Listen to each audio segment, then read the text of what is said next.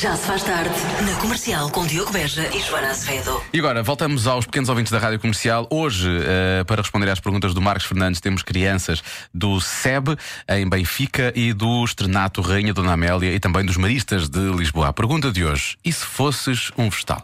Eu é que sei. O mundo visto pelas crianças.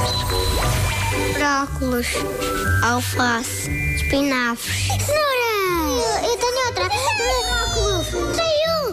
Tomate. Tudo o que se come é um vegetal. Não. Gasolina num vegetal. Gasóleo, tu comes Mas não se gasóleo. Das gomas. Petólico, petólico. Tu comes petróleo. Sim, das gomas. Os vegetais vêm de onde? Olha, sabe? Ui. Da, do, do jardim de terra. Como é que se plantam os vegetais?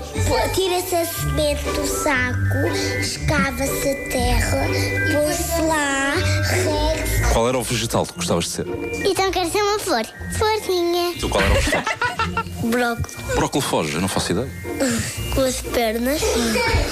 Eu queria ser uma cabeça de abóbora. Porquê? Se fosse um vegetal, qual é que gostavas de ser? Um ca- uma cabeça de alhos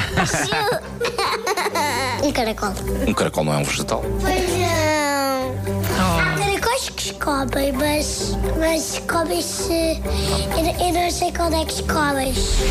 Atum é vegetal. Atum? Não. Não.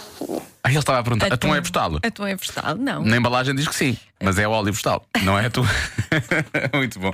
São respostas incríveis dos pequenos ouvintes da Rádio Comercial. Pode ouvir todas as edições em radiocomercial.ol.pt. Está também disponível em podcast. De resto, há uns tempos fui espreitar o top do iTunes e está muito bem, está muito bem Então Estamos bem colocado. classificados. Está muito bem classificado. Então vamos levar o Eu É Que Sei até número 1. Um. Obrigado, pequenotes.